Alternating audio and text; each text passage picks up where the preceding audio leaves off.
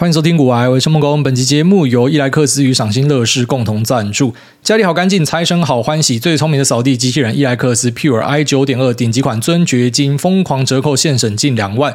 用过伊莱克斯的扫地机器人，一定会知道它有多少用：一不碰撞，三 D Vision 遇到障碍自动刹车，不会跑去撞你的家具；二不缠绕，遇到电线延长线会沿边打扫，它不会跟电线缠在一起；三清洁零死角，三角外形比起一般圆形设计更容易扫到角落，清扫能力最强。四 App 智能遥控，你可以直接透过你的手机预约它打扫，也可以直接预约它暂停。那同时呢，它扫完会画地图给你看，告诉你它扫过哪些地方。第五是自动回充，快没电的时候会自己开回去充电，充完电呢再出来自己扫地。六大型越野轮设计，它可以攀爬过二点四公分的高低差地面，所以像是什么宝宝爬行垫、地毯或者说地垫，它全部都会爬上去扫干净。那它上去之前呢，还要先倒推路，然后再开加速，所以有点像是无人车的感觉。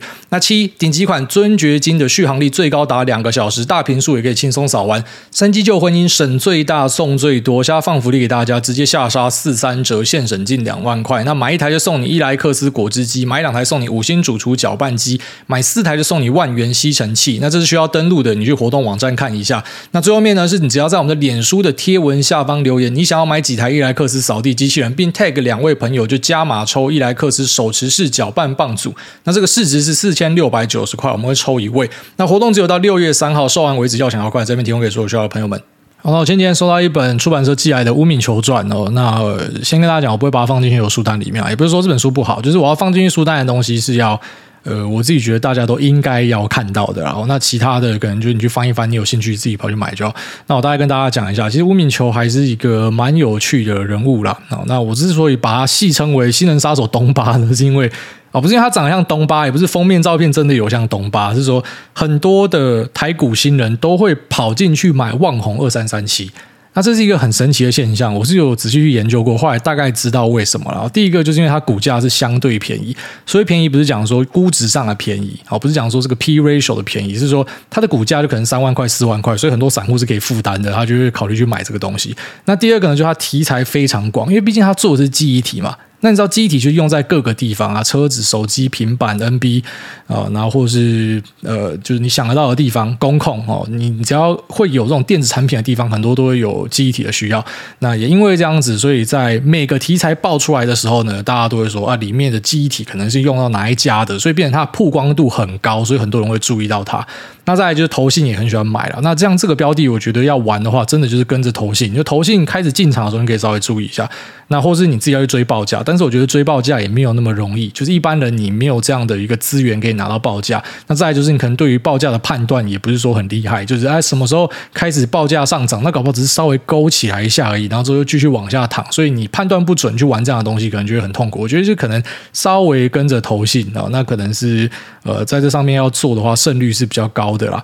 那这家公司也算蛮传奇的，就这本书基本上就是写说他是怎么样从一个鸡蛋水饺股，然后最后面复活，那怎么样管理这家公司。他的人生观、价值观，还有他一些呃见识跟体悟这样子。那你知道他其实最惨最惨的时候，曾经跌到差不多一两块吧，就鸡蛋水饺股啊。那那时候 market cap 可能只差一百五十亿吧，好，然后之后就被他救回来，喷了十几倍。所以在某段时间呢，旺红也等于是妖股的象征，因为你从一个鸡蛋水饺，然后喷到三四十块，最高好像有到五六十块，所以可能很多人就觉得，哎，这支股票很酷，然后后来一直买它，然后每次买每次都受伤，因为我们可能就忘记说，其实记忆体它本身是一个景气循环股啊。那虽然你可能会听到很多老板都会跟你宣称说，这一次不一样哦，这一次我们就会脱离景气循环股，这一次呢，我们会签 LTA 啊，就是我们会签一个 long term agreement，签一个长约，所以呢，我们就可以确保这个报价。好，这边跟大家讲一个。呃，如果放吧，就是大家一定要记起来的一个观念哦。LTA 根本不代表什么东西，很多厂商都会告诉你说，我们现在签了一个长约，我们多屌。但其实长约这种东西是说毁就可以毁的啊。哦，可能有一些产业是啊，你毁约你要付赔偿金，OK。但其实等到景气真的反转的时候呢，啊，大家都嘛还是会付赔偿金，然后出去，然后不然就是甚至不会付啦。哦，在业界实务上，很多就是大家一起把它敲掉，因为毕竟是你的客户嘛，啊，你现在去惩罚他，那之后他也不要来投你。那不就很尴尬嘛？所以像是 LTA 这种东西，我觉得就看看就好哦。很多呃，这个产业快不行的时候，他就会跟你宣称说，我们家签了一堆长约，所以我们价格是稳定的，价格不会下去，是有保护的效果哦。这种东西大家切记看看就好了。你不相信的话，你多观察几个循环，你自己也会明白这个道理。那其实像台湾的机体厂，它跟呃，就是我们国外知道这些机体厂，什么三星啊，然后海力士，然后呃，美光不太一样的地方是在于说，呃，就是台湾的机体厂其实普遍都是做比较二三。三线的东西啊，好像可能第一线就是 DDR5 用在伺服器、用在手机里面的 DRAM 嘛。那像是台湾的做的。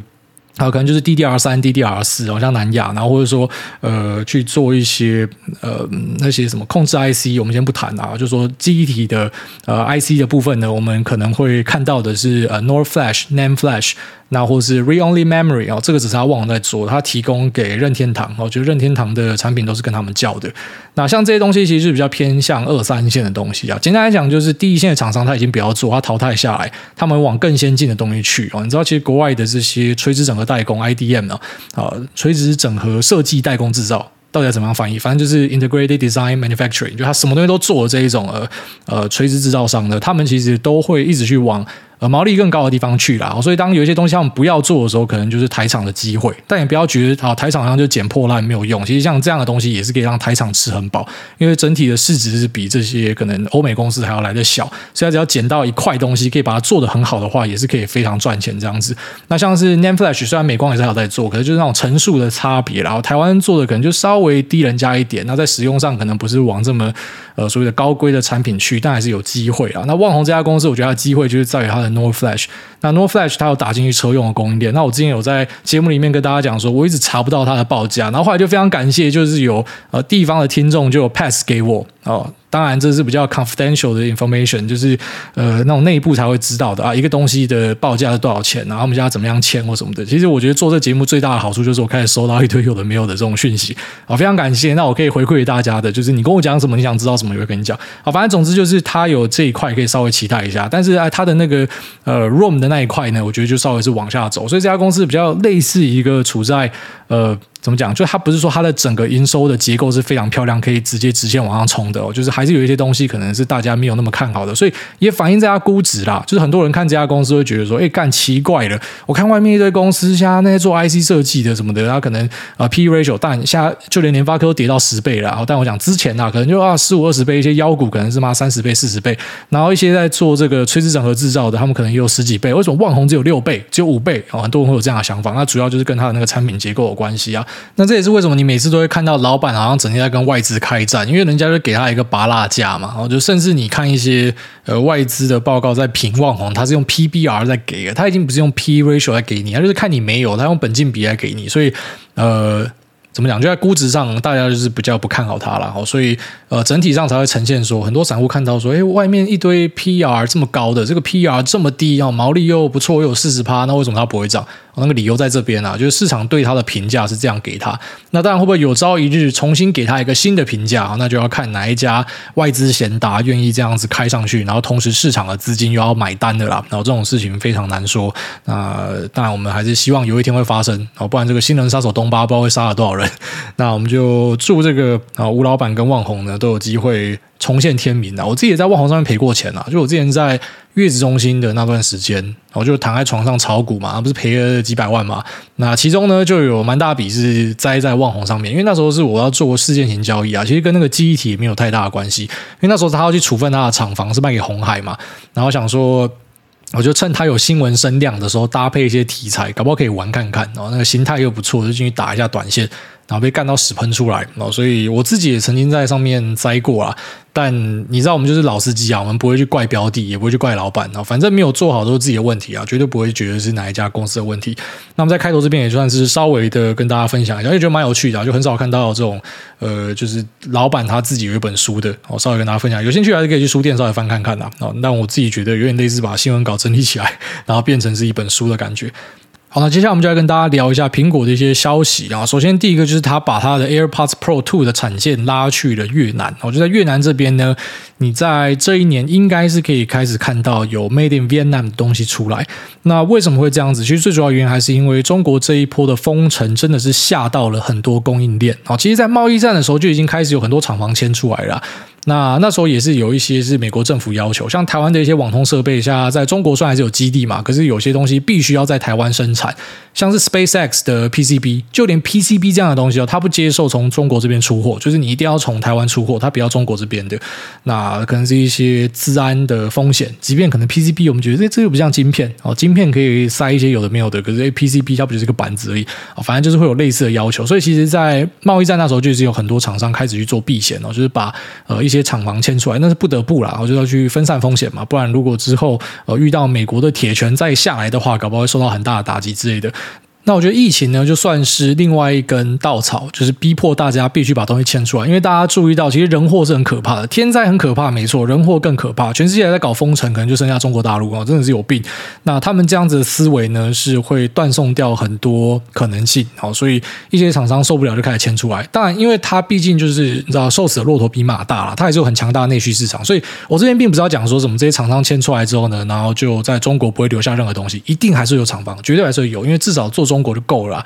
哦，可是他们就会开始去分散这个风险。哦，至少说等到中国假设下一次又在搞事情的话，那至少在海外有地方可以出货给全世界。哦，这是各个厂商的盘算。那苹果的这一步，呃，算是一个我觉得必须。那终于我们看到有这样的一个尝试。那他先拉了一个相对构造简单的 AirPods Pro 2，好，这是一个呃，可能是比较容易的产品。因为如果今天是把手机跟笔电拉出去，那个其实没有大家想象这么简单。那个整个供应链很多还是呃高度集中在中国，所以要去建立一个供应链不容易。但是你看到这样子的尝试之后呢，就可以期待说他们有在做类似的布局，就之后可能会呃看到一些东西开始不是 Made in China 了。虽然 Made in China 的东西一定还占大多数，可是会开始减少。然后这就是各个企业他们因应中国这一次的疯狂封城，然后去做出的一些调整。哦，当然还是有些东西它必须是仰赖中国啊，像特斯拉在中国这边要设厂要做研发基地，我觉得是很合理的哦，因为毕竟它的东西一大堆是中国人在买嘛，要出给中国嘛，中国是一个非常大的市场，所以它必须这样子做哦。那我觉得也没有什么好去难为人家，就说什么啊，你这样是舔共或什么，因为那个市场很大，但是大家不是笨蛋啊，就这一次被封完之后，其实很多都会做类似的调整哦，所以这个题材我觉得大家可以稍微注意一下，就是之前可能大家是讲讲啊，中国的人力成本上升啊什么的，所以可能这个供应链会开始出去，但是在中国这次封城之后呢，我觉得是你会看到有加速的迹象。然后再就是我在脸书上有跟大家分享 Apple 头盔的讯息，这个头盔就是那个 VR Goggle 啊。那这个 VR 东西其实，然后在市场上，我觉得目前最强大的就是 Facebook 啊，就是 Meta 它的 Oculus。然后再来呢，我觉得还有一个潜在的玩家应该也蛮有机会，就是 Bydance 哦，字节跳动旗下的 Pico。那这个装置我觉得也有机会。然后再来可能就是 Apple。Apple 的话就是至少卖果粉就够了啦，而且是一个信仰价三千 US Dollar。这代表什么？就是十万块左右啊！然后其实我之前听到的消息是两千啊，那现在上修到三千。其实看它的规格，我觉得三千这个价格看也是还好。就是苹果的东西，呃，认真讲啊，就像它的什么笔电跟手机，你知道，其实那个东西，你花四五万去买一个手机，你花接近十万去买一个笔电，那并不是完全在买信仰，你是真的买到一个很强的工具。那只是可能大多数果粉，你也不知道你手上的工具有多强。你拿到手机就是拿来滑 Line 跟上 Facebook 这样而已。其实那个东西可能可以拿来拍电影，你不知道，就你手机是可以拿来拍电影的。然后再来就是这个笔电的呃生产力呢是非常强大，只是跟很多人就是拿来回回 email 而已，因为就是潮流这样。但是呢，要知道的是苹果的东西其实本身是非常强劲的，它的晶片设计能力也是非常强劲的。所以它做这个头盔，当然我相信它的目标是放在那些生产力族群啊。我觉得这个东西可以拿来做设计，可以拿来做一些医学。或者说、呃，军用上的训练等等的，就是这个 VR 是很好用的一个工具。只是当然，可能很多人就会拿来玩一些什么 B-Saber 之类的，就是一些呃小游戏啊，哈，就是你有点把一个很高规格的东西拿来玩小游戏。当然不是说不好，我一直讲说，就它开这个价格，你不要觉得它贵，因为它本身是可以做到很顶的东西。只是大家拿来玩小游戏，然后那是你各位自己的选择。那三千 US Dollar 算是比本来市场预期的两千块再贵了一些。那当然，这个预期消息大家都是参考就好，就是它未必是正确。就他可能也会去做调整，那甚至可能最后面做到后来会胎死腹中都有可能。所以当我在分享这样子的讯息的时候，就有时候我在 Telegram 会丢，那脸书未必会 po，那我就会写说这是市场的消息哦，就是你就参考就好。那最主要原因是因为啊，当然也不是担心说大家会来呃问我说，哎，你不是说什么东西吗？哦，一定会有这样的人，但这种就 loser，我也懒得屌 loser 啊。反正重点就是说。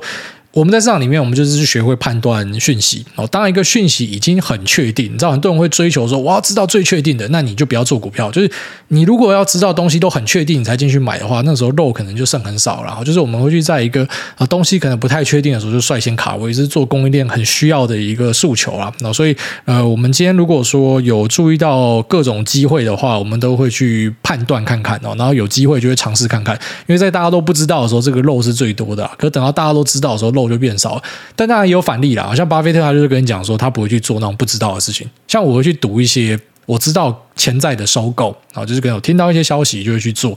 那像巴菲特的意思讲说，他一定要等到收购确定哦，官方都公布之后有价差他才做。那是因为他资金也大嘛，所以其实每个人的那个做法不一样。我就是跟大家分享，就是我们这边的做法是这样啊，就是我们可能呃听到一些消息的时候，就会先愿意去做尝试，去做一些事件型的 trade 哦，这是我们会做的。好，那首先就是除了价格三千 US dollar 之外呢，面板的部分是使用两个四 K 的 Micro OLED 面板哦，这也是高阶的东西。然后两个晶片，一个 M2 搭配 A 系列的低功耗晶片哦，这也是妈最顶的。所以其实你听到 M2 跟 A 系列低功耗晶片，就知道说应该是会使用 ABF 载板、IC 载板。那这跟我们之前收到的一些讯息有一点不一样。我之前有听到说可能会使用软硬结合板，所以那时候觉得怪怪啊，因为现在主流就是使用 ABF 加软板嘛，但。我当时听到还是有稍微注意一下哪些厂商可能是潜在的，哦，就是有把它放在我自己的观察清单里面。哦，但如果说使用 M2 加 A 系列低功耗晶片为真的话，那应该就是使用 ABF 载板，这没有什么太大的问题。那 ABF 载板，当然大家可能第一个就会猜三零三七吧。哦，星星算是苹果的一个密切合作伙伴。那在它的这个 M1 上面呢，你也知道说它下面这个很大的一块这个载板呢，就是星星所出的货嘛。那应该是蛮有机会会是由星星提供这个产品哦，这我们也不确定，就是一个猜测而已。然后再就是镜头有十四颗哦，看到镜头这个，可能很多人第一个会联想到大力光，然后大力光不是苹果御用吗？那其实这件事情已经有一点程度的改变了啦。当然，大立光以前是非常风光公司，没错。那它之所以会从六千跌到一千多块，其实我们之前有跟大家分析过。那我们稍微再提一下。那最主要原因还是因为跟美国把华为打残，我觉得有很大的关联性啦。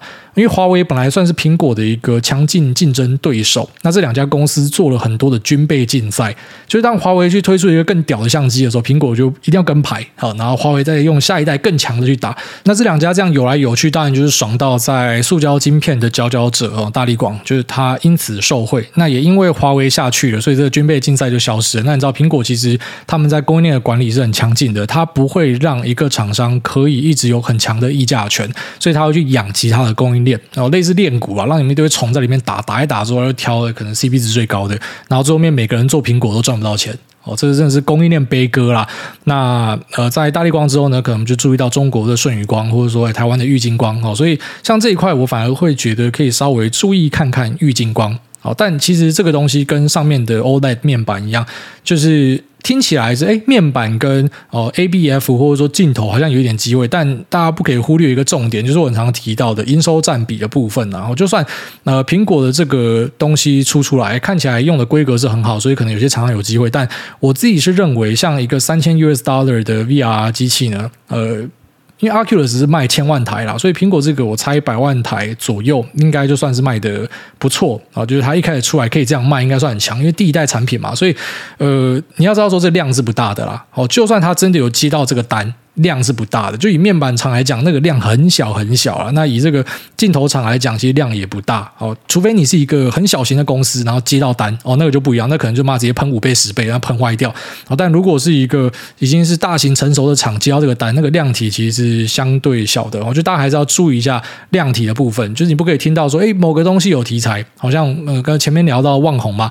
哦，什么车用有有旺宏的东西？不是啊，因为一个车子里面当然会有各式各样的东西嘛。啊，你可能有沾到，可你的东西单价搞不好超低，而且只用到一两片，那就不重要嘛。哦，所以你要知道整个占比是多少，才可以算出它的这个受惠程度是到哪里。所以我觉得 Apple 这个讯息呢，对于供应链，我自己猜测它比较偏题材性，因为它量是不大的，所以可能是一个炒股的话题，但实际上对营收的贡献，我相信是有限的。至少第一代这边应该是有限的啊。所以要买的话，应该直接买苹果就好。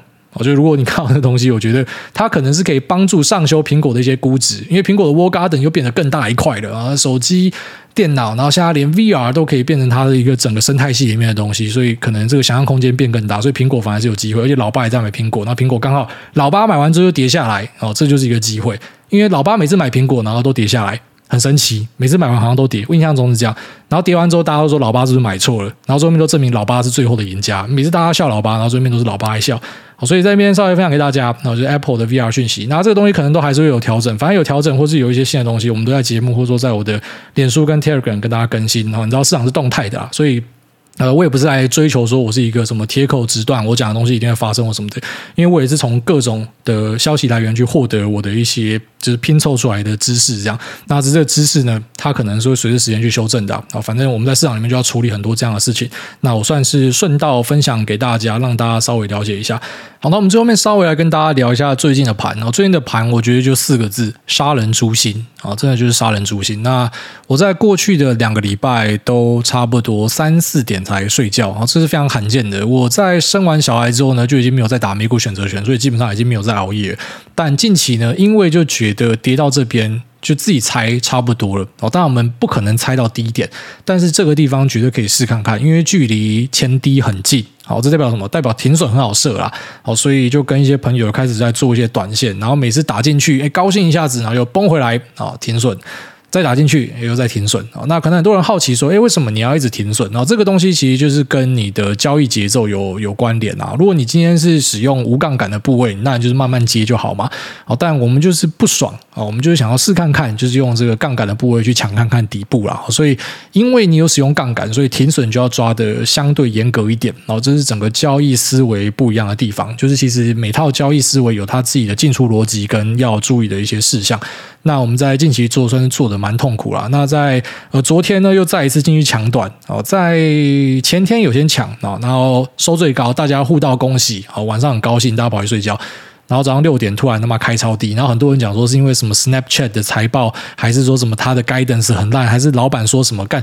我觉得那扯太远了。就最近市场开始有很多很扯的消息，然后大家在那边转传转的很高兴。哎，Snapchat 是什么规模的公司？我拜托你，一个 Snapchat 讲的东西就有点像是你讲说什么台湾的润泰拳，好，润泰拳的老板跟你讲说他们现在开始要裁员，然后开始要要进入防守姿态，然后台股大崩。就是你要去找因果关系，也不要乱找哦。但是其实你知道，就是市场进入恐慌嘛，所以大家什么消息都可以拿出来变成是啊，今天下跌的理由，然后隔天反弹就很尴尬，因为你的下跌理由就不见了吗？还是怎么样？啊，那我觉得就是直接去承认说，现在这个盘这个位置，就是大多数人其实真的都不知道，哎，为什么会这样？就到底发生什么事情？那像这种时候，我觉得还蛮适合去看 Howard Marks 的呃。他那一本叫什么？掌握市场周期哦，里面有一个章节在讲说那个市场周期。我觉得你现在去看，你应该很想笑。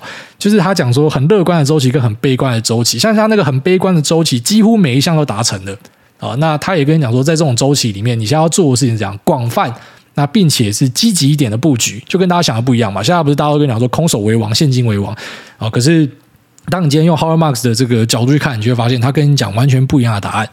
那可能现在你一定也会听到很多人跟你讲说空手空手，因为你要等低点哦。那当然，如果谁可以跟我讲哪边是低点，那么我当然就等到那个低点才 all in 嘛。可是我们就是不知道哪边是低点嘛，所以我们能够做的当然就是慢慢去尝试嘛。那如果是长线单就慢慢接，那没有问题。那如果是短线单，当然就接了，错了停损就接，然后等到再破底哈，我们就休息一阵子，然后等到又有打底的状况出来，就几天没有新低哦，再重新来试一试。其实就是近期做交易在做的事情啊。然后但真的就是杀人诛心啊，因为太痛苦了，然后就是没有办法去呃抢到这个。短，其实本来抢短就不容易啊。那你也知道，其实很多呃讲说什么老手死反弹是有道理的，因为老手就是你看，就是这时候想要抢反弹啊，但是有可能就会失败啊。反正那就是各式各样的尝试啊。那我们在市场上还是有注意到一些比较奇怪的指标，除了上一集跟大家提到说，呃，小台跟融资看起来有一点失效之外呢，啊，那近期在美股也有一个指标看起来是，其实也不能说它失效，但是它没有反映到像大家想象它该有的反应，就是 VIX。你要知道，其实 VIX 就是我们讲的，呃，很多人会把它俗称为恐慌指标，但我觉得更精确的讲，它就是波动率指标。那波动率呢，可以想象成是某种程度的恐慌指标，这样讲比较对啦。那波动率是怎么样 trade 出来？其实它就是用选择权的价格去交易出来的。选择权价格很高的时候，代表大家不计代价避险嘛，所以波动率指数就会升高。那象征着大家讲的恐慌就变高。可是这是未必啊，就不是说这种波动率升高就一定是大崩、大涨、急涨，也可能波动率会升高。但是，一般我们注意到这个波动率会大喷。往往就是在大崩盘的时候，那虽然近期没有看到像啊、可能之前熔断潮那种崩盘，可是我们也出了很多极端事件啊、标普。涨跌三趴是一个零点一趴的几率哦，那这个东西在过去的两三周呢发生了好几次，所以已经算是一个极端事件了。所以理论上我们会期待说 VIX 这边应该要弹起来，但是没有弹起来，所以也让很多市场上的，特别是欧美的啊讲投资的这些 Twitter 或者说一些呃老板们哦开始在猜测，那是不是底还没有到？哦，虽然其实还是要跟大家强调一下，不是说 VIX 一定要弹到很高很高，像是二零一八、二零二零这样，然后才一定是底哦。因为有时候可能不会弹高，但是底就出来了。但大家就会期待说，哎，现在都既然恐慌到这种程度，应该是要等到弹起来，所以现在还没有弹起来，那可能就是还没有杀到底。那我觉得，如果你是相信这个指标的，你可以等看看啦。哦，当然你可以选择分批打嘛，只是你的大资金可能可以选择等到，然后就是哎，VIX 有弹到恨天高的时候再再进场。当然，你每个选择都会有后果了啊！如果真的没有谈到恨天高就反弹，你就错过啊！所以，呃，我觉得交易里面很重要一件事，就是要跟大家讲，你每个决定都是有它的后果，不可能有一个稳赢的决定然哦。但现在这种大崩盘的时候，其实会有呃很多声音要灌输你说，哎呀，现在怎么做就稳赢哦？其实真的没有这样子的事情啊！啊，就是每个选择呢都会有其代价。那我们去拆解了一下 VIX，有注意到一个比较奇怪的现象啊，就是说 Open Interest 非常低。这也是为什么可能 VIX 指数吹不上去的原因，因为开单的人很少。那为什么开单的人很少？这有几个我们自己判断有可能的的理由啦。然后第一个就是说，其实市场上目前没有什么样太大的一个避险需求，因为我们还没有在市场上看到一个非常明确的。啊，可能经济上的一个危机，好像贸易战跟肺炎都是一个很急迫的危机。那可是呢，在目前的股市里面，特别是呃一些科技股，你会注意到很多营收还是越开越好，很多财报还是很好。虽然有些人爆掉了，没错，好，虽然有些零售的数字不好，没错，但是没有到一个全面的崩坏。所以是不是因为这样子，那让这个避险的需求没有到很热烈，就大家不觉得说世界要毁灭了，所以没有去塞避险？然后这是一个，然后再就是有可能是。那这一波下杀呢，比较像是有节奏的呃机构们在做 deleverage，好，在在降杠杆，因为他们知道说 Fed 收到手指令，即便还是要跟大家强调一下，QT 根本还没有发生，升息才刚升，但是现在市场已经反映到，我相信已经反映到，可能 QT 已经不知道他妈快结束了，还是说已经反映到升息升好几码，就是有点类似那种 overshoot，只是当然我们不知道。就是这个东西还可以到多恐慌，但是绝对是已经超过现阶段就是资金收拢的程度的呃该有的一个恐慌哦。就是我们其实知道市场都会跑过头嘛，哦，那现在就是跑过头，只是不知道会不会再冲得更过头而已。那也因为这样子，就是因为资金并没有说真的立即性的呃突然间流动性被抽掉或什么的，所以。避险需求没有很强，好，就是一个单纯的、很稳定的去杠杆，然后这是有可能的。为什么？因为我们有注意到，如果你现在手边有看盘软体，你把 NDX 啊，就是纳斯达克指数或者是 NQ 小纳斯达克期货拉开来看，然后你开 Moving Average 均线，然后开二十日，你会好像发现一个发财密码。哦，当然有些人会吐槽说这是看后照镜嘛，但我跟你讲，其实我们身边就有人，他就真的是这样无脑坐下来，然后就。盆满钵满哦，今年绩效非常好，就是单纯的注意到一个很规律的周期啊，只要到二十日均，然后就会往下，二十日均就往下。那其中呢，有一次会失败啊，就是三月那波反弹会被嘎一下，那就认输啊。然后之后呢，回到二十日均继续空，好，只要你上来，我就把你踹下去。所以这有点类似是一个很有节奏的抛售，而不是我们可能看到的那种呃直接性的崩盘，然后呈现超大的乖离，然后。甩来甩去什么？因为类似是我今天下去，然后又弹到这个地方，又再下去，所以呃，就会有一些海外的呃这些 tweets 呢，就讲说这个叫做有节奏的抛售了。那我觉得是还蛮合理的。那这边顺便跟大家分享，就是我们身边那种空军朋友都在等这一条线哦，就他们已经这样做做很久了。虽然每次他们这样做，我都会问他们说：“你确定啊？你确定这是我们多军要反攻了？”然后最后面他们都是赢家，然后我们就被干出屎来。好，但你就会知道那个地方是空军会想要加空的地方了。然后所以可能也反映在现在 show interest 比较低的原因，是因为诶那个地方可能 show interest 会拉高，然后再下来之后呢，可能就很多空军都回补了。那剩下杂牌空军可能只会空到这种地板上，然后最后被嘎上去认输，然后正牌的空军才进来。所以那个地方可以当成是一个，就如果你是更保守的人，你可以等到他爬上去那个位置继续进攻的时候，然后再选择开始去试单。好，这个是我们比较少见，用技术面跟大家稍微聊一下啦。那因为大多数我还是希望大家以基本面为主，因为技术面的东西。正反讲都可以对。好，所以这个东西并不是给你拿来预测，它只是一个，因为像是你去设定一个买进卖出的条件，哦，一个机械化的条件，你才可以在每次啊，假设落赛或是成功，你去修正一些变因，然后让自己有更高的胜率，它是帮助，它是一个辅助啦。然后所以，呃，其实我们在实务上的操作，当然我们还是会以基本面为主，只是有时候会参考这个，因为你要知道，就算你不看，别人会看呐。然后在外汇交易室里面，其实有蛮多都会看这种所谓的技术分析啊。然后所以，并不是像呃，就是可能大家想象，就是这个东西是呃怎么样，就是每个人都是现。哦，其实未必是这样子。虽然这个东西很常在一些啊，就是你看到的呃论坛里面啊，然后有些人他基本面讲不出什么，但是他超会讲技术面，因为这个东西简单嘛，哦，认知上很简单，所以。人人都会讲，但是问题就是一样都是突破哦。那垃圾突破跟一个很好的标的突破，那个概念上是差很多的哦。所以其实我觉得基本面是主，那这可以作为一个辅。那确实也跟大家讲，就是有很多这个身边的空军朋友都是拿这条线当成是一个参考，就美股的生命线呐。你只要上不去，我在这地方就是踹你就对了。所以应该可以给大家作为一个 reference 啊，就是你可以去观察一下，下次如果再进攻到这个位置呢，其实就是你可以选择要不要转职成为空军的机会。我每次都没转啊，我每次都放弃啊，我每次都是选择继续做多。然后，诶，目前呢就是套，好，就套到爆掉。所以在这边分享给大家啊，最近的盘真是杀人诛心啊，那也希望大家可以顺利度过啊。还会多久？真的不知道。那我觉得很重要一点就是活下去了啊，所以不要做出一些超出你能力范围的事情。然后最近在台中有发生一个悲剧，我就不说太多啊，有听到一些状况啊，反正简单来讲就是超出能力范围，然后做了一些不该做的事情。好，那这个是。真的是在这边一直跟大家耳提面命呐，我要做投资，不要做到生活毁掉。那。如果真的没有办法的话，哦，真的心性上受不了，你就知道这个东西不是每个人都可以做的。那你可能可以试看看，呃，就像我自己是所有部位都放市场里面嘛。那有些人真的没有办法，你可以试看看。哎，我就是只放一两层，好，反正重点是要舒服，哦，真的是要舒服，这非常重要，就不要搞到什么压力爆掉、家庭毁灭啊，这非常非常不值得。然后你本来是希望说借由投资让生活更好，就投资毁了你的生活。那你要知道，这种修正是几年都会来一次啦。哦，所以其实每一次都是很好检视自己的机会。那这边到这边我们加进 Q 的部分，第一位菜鸡。想要变凤凰，他说：“癌大，我买到书了，五星癌大优质服务，癌大你好，小弟我终于在博客来书店买到你的书了，只能说相见恨晚。最近听癌大的建议，改把台积电以及癌大广推乡民爱酸的联发科用定期定额的方式处理，然后反正至少比九妹的二十张六百四十台积电稳赚。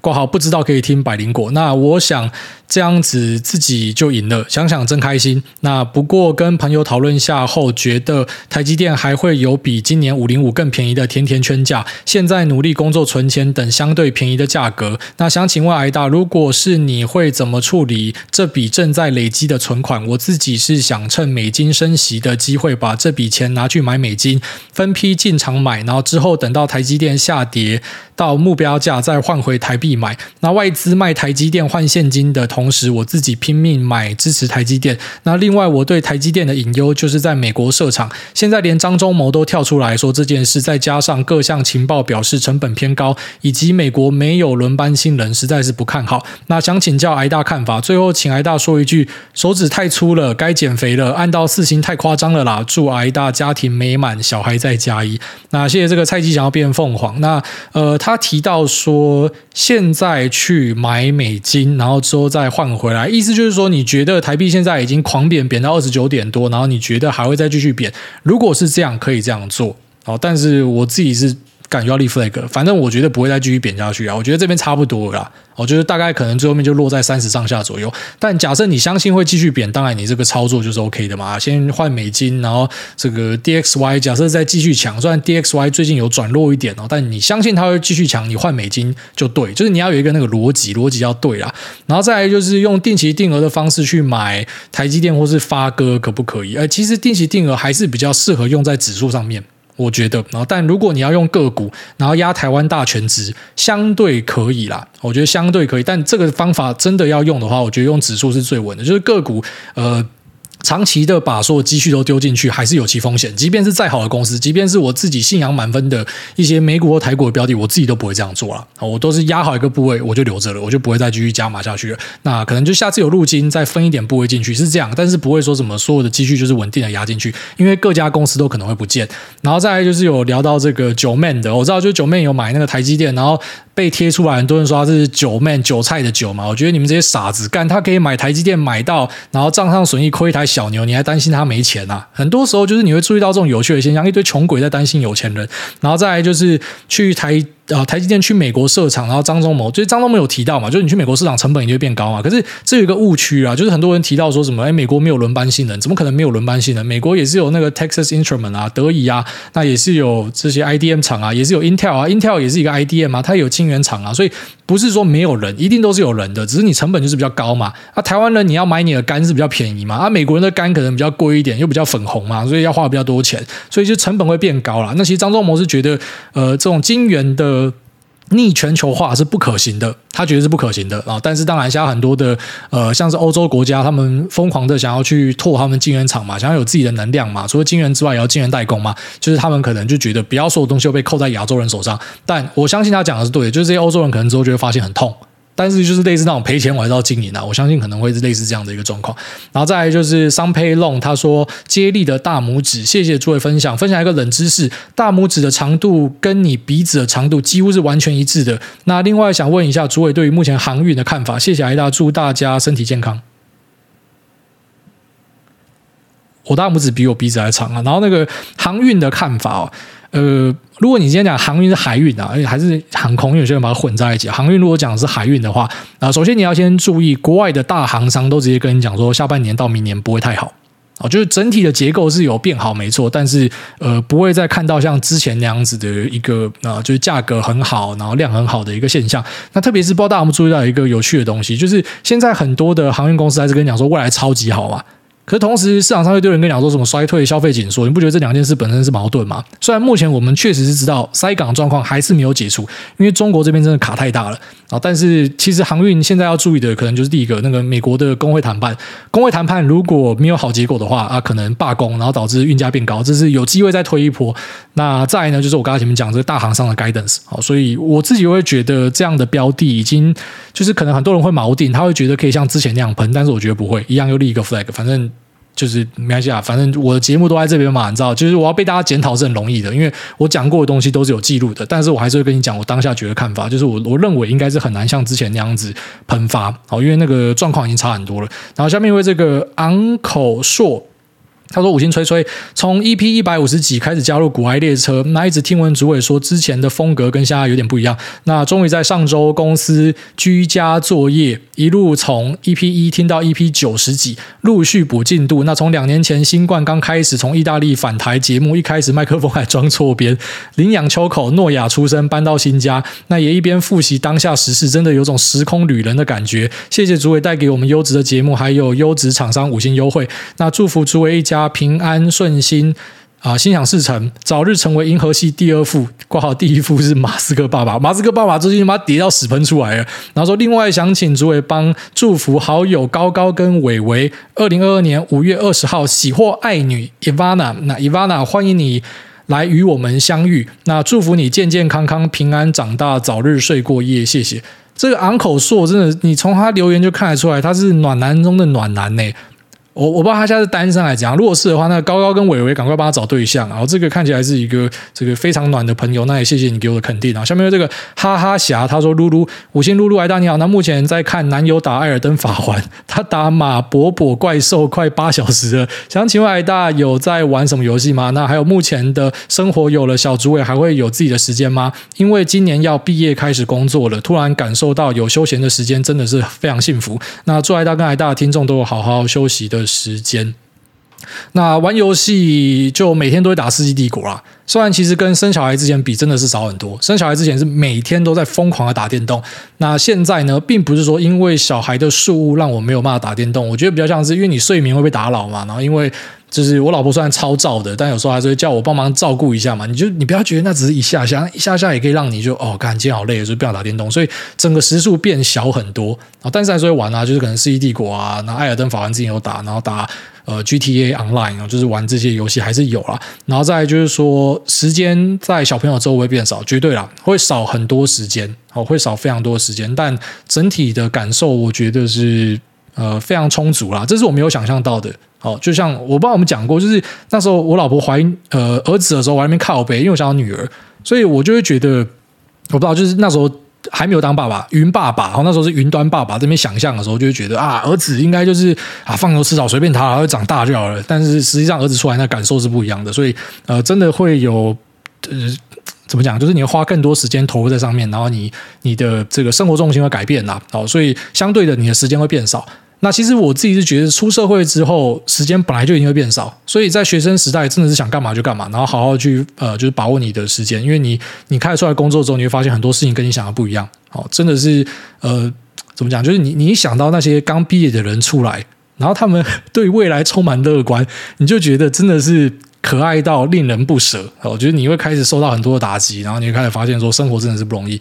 那也祝你们都顺利了。下面这个呃桥本叔叔挂号大屌桥，桃园洗窗欢迎洽询，不是你写自己是大屌桥，谁要让你洗窗户啊？他说印度强奸观光合法化，那想询问彼得林区是因为资料取得迅速又有优秀的选股能力，所以才不需要总经辅助。那但凡人依赖资料相对透明又不会随时变动的总经资料，按总经趋势投入。入产业或国家为标的的 ETF 是否胜率较高？个人很依赖财经 M 平方来判断未来资金大致流向。那顺位想顺便想请诸位帮忙更正视听。本来是医事人员，那现在医院真的是量量能萎缩，许多医护都生病了，隔离病房根本不够，且有去年的经验和卫福部还是没有任何的作为。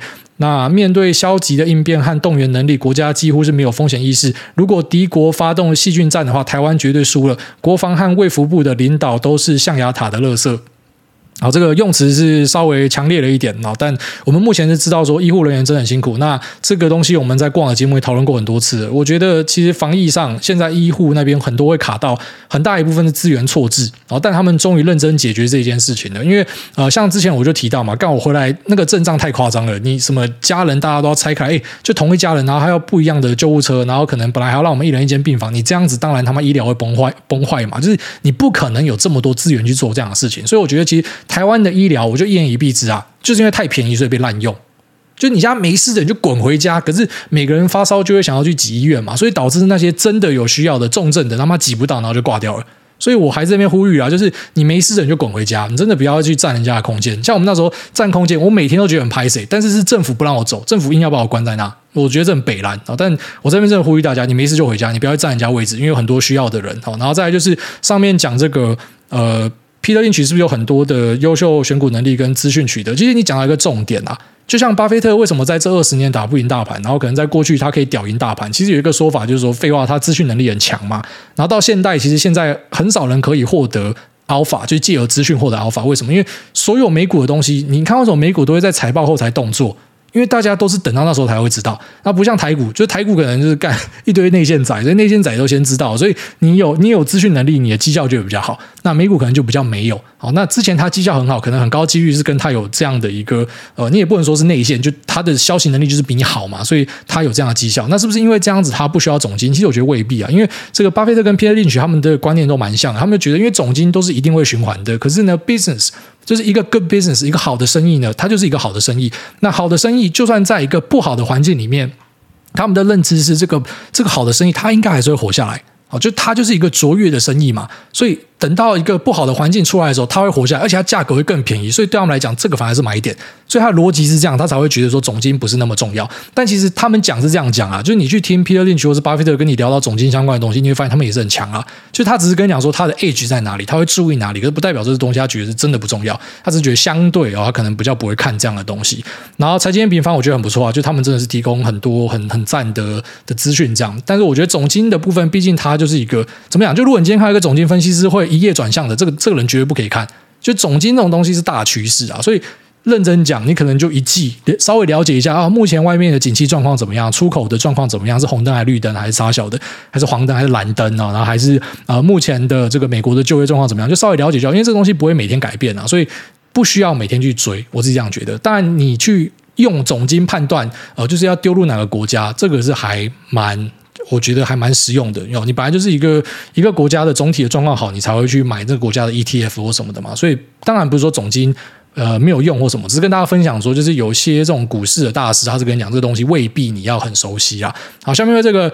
J Y O G 哦，Joji Up Chen，他说留言很短，希望被念完。那艾大你好，对于上一期后半段分享反省思路那段，虽然你觉得自己不知道在攻三小，但我特别喜欢那段分享，能够听到强者内心深处的反思。挂号 P.S. 我私自认为谢晋欧美主流帅哥是心目中的强者，那让我们这些普通听众可以窥视，真的是很好的学习内容。希望艾大每次有反思的时候，也可以直接这样讲出来分享，非常感谢。啊、这个收到这个回馈，我觉得很高兴啊，因为在 YouTube 上面就有人讲说，就是后面那段真的把我在攻三小，就是类似讲说我这个 水准有往下掉。但那一集我自己回听，我是觉得，嗯，后面那段真的很很值钱，因为那个是就是你真的要进去操作赔钱，然后被干出屎，你才会有那样子的心得，你才会有那样子的反省。就是如果我今天要跟你讲一些教条式教科书的东西，那太简单了。可是这个你你比较随口去聊的东西，但我自己觉得那个是值钱的东西啊。可是有些人可能不觉得，所以被欣赏是觉得还蛮高兴的。谢谢。然后下面这个三居哥他说：“请问有没有忧郁症的解方？”那请问大有没有忧郁症的解方？如果没有的话，想请问百万听众有没有解方呢？家人长期受忧郁症所苦，什么方法都试过了，在想要不要带他去催眠的，然后让他把心中的石头放下。如果是催眠的话，挨大台北有推荐催眠老师吗？感谢，祝全家平安。呃。这个问题太难了，我觉得还是要找专业协助啦。好，那如果说你真的想要问看看广大听众的意见，可以跑进去 Telegram 问啊。其实那边人真的是跟三姑六婆一样，就大家都很热心。然后像昨天美股全部都在讨论吃的，然后台股就是在讨论，反正大家都在讨论一些跟股票没有关的东西。那你可能可以去问看看大家的意见啊，可能人家要给你一些什么民俗疗法啊，或者一些什么他们过往的经验或什么的，就觉得经验法则在这边也是可以用啊。就你除了找专业之外，也可以去借由别人的经验。那我自己是没有。忧郁症，所以我当然没有办法告诉你什么样的解方。虽然我老婆很常讲说我是一个 depressed fuck 哦，就是我是一个很忧郁的人。那如果如果我因为我没有确诊啊，我没有确诊忧郁症，但如果说我是一个很忧郁的人，那我怎么样改善的话，我觉得运动很有效。哦，就是有时候当我今天觉得很低落，我都会跟我老婆讲说，这是男人的月经，就是跟我家月经来了，因为我心情很差，那我就会去跑步去重训。好，然后还有睡多一点。我发现睡饱跟运动可以很有效的改善你的心情。好，但还是要强调，因为我自己没有确诊忧郁症，所以我不确定这个是不是一个好的建议。但你要听我的建议，我就跟你讲这个。那你可能还是要问医生啊，然后是去问其他的群友，看看大家有什么样意见吧。好，下面这个 Q H E H S N Z I M A K Q，他说全民确诊起来。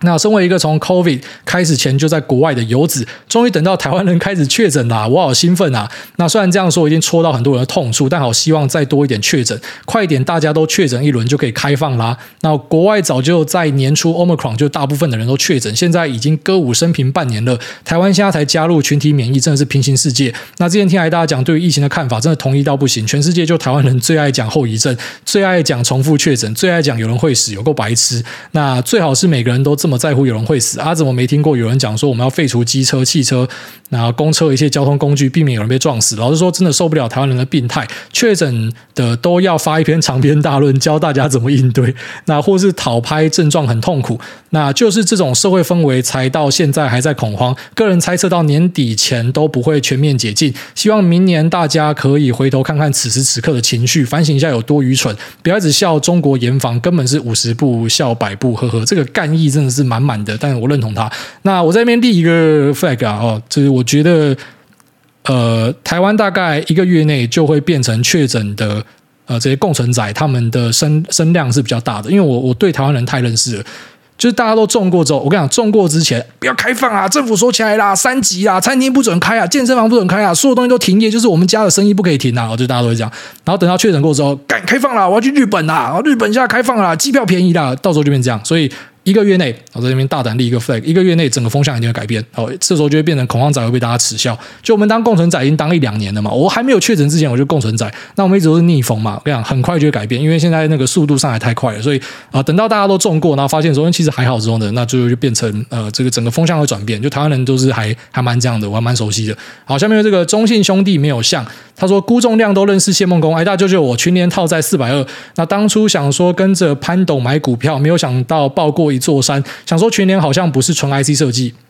那挂号营收有很大一部分来自记忆体模组，癌大在操作这种股票会用 PE 来估吗？还是说会操作景气循环股挂号面板记忆体一样？那在市场开始预估产能吃紧涨价才会开始追呢？谢谢。那 PS 最近看到 Netflix 被出征，觉得好好笑，该唱首玻璃心吗？我还记得五六年前台积前进南京时，PTE 或 FB 的绝亲朋友刷张忠谋没有远见，现在回想起来觉得好好笑。这些绝亲到底出去工作了没有？还是整天敲键盘嘴炮？妈的，真有道理啊！其实那种。没有出过社会的，真的对外面会有一个粉红泡泡、不切实际的想象哦。这个没有办法，就等到年轻人长大之后才会明白。对啊，你标题讲说估重量都认识谢孟恭是真的假的？然后若是的话，是非常荣幸。然后再就是群联的部分，我觉得首先你要知道群联你的对手很强哦，因为群联就梦梦到了，就有些公司他们的那个数字都会有人先知道，那所以。有很多先知的公司不好做了。那老实跟你讲，不好做了。哦，就是先知都未必赚得到钱，那 open book 他都会赔钱的。干嘛一堆 open book 照样赔钱的？所以你何况是干你没有 open book，你连下个月营收多少你都不知道的，你就是呃这个优势就很低啊。然后再来就是说，要不要把它当成景气循环股？我觉得可以。因为它的很大一部分就在讲那记忆体模组嘛，就 NAND 嘛，那这个就是跟着景气来跑嘛，所以可以注意一下那个凯霞事件的后续影响哦，可能会反映在第二季、第三季啊。那这个就注意一下，说那个 NAND 的价格有没有机会上来？虽然目前大家对于消费性电子真的看得很烂，所以相对的可能所有的零组件大家都觉得不太好，但我觉得还是可以稍微看一下。然后再就是它的估值，有些人会用它的那个股息去估啊，因为像它也是还蛮大方的公司嘛，反正都会分钱给股东啊，然后。呃，怎么讲？就是它的那个 Control IC 的部分。呃，首先第一个就是我们有注意到说汇龙被并嘛，好，所以汇龙被并的价格是很不错，就理论上应该会让大家注意到说，哎，群联的价格也不错，这老板自己也是这样期待嘛。好，但我觉得这些都题外话了。其实群联这家公司要操作的话，就是呃，潘老板什么时候买就跟着买就对了。那潘老板至少套在四百一十块吧，所以就他应该都没有想到他会被套啊。那你买的比潘老板便宜应该就可以了啊。就是有些公司的操作是这样啊，就是说当然你可以算出它未来的营收跟获利，然后去给一个回推到现在的估值。这个是上上选，然哦，这第一等。那再来就是你可能要知道有一些突发的东西，啊，它切入某一个这个 server 的供应链或什么的，那这可能可以修正它本来的估值啊。本来一样都是赚，举例说五十块好了，那本来给你十倍啊，因为你切入某家大公司可以吃很久，给你十五倍啊，这个是第二等。那再来呢，可能就是单纯的，反正老板上车就跟上车哦，这个是我自己会观察的，因为这家公司还蛮简单的，我觉得它的周期就是这样子。好，那这期节目到这边就这样，拜。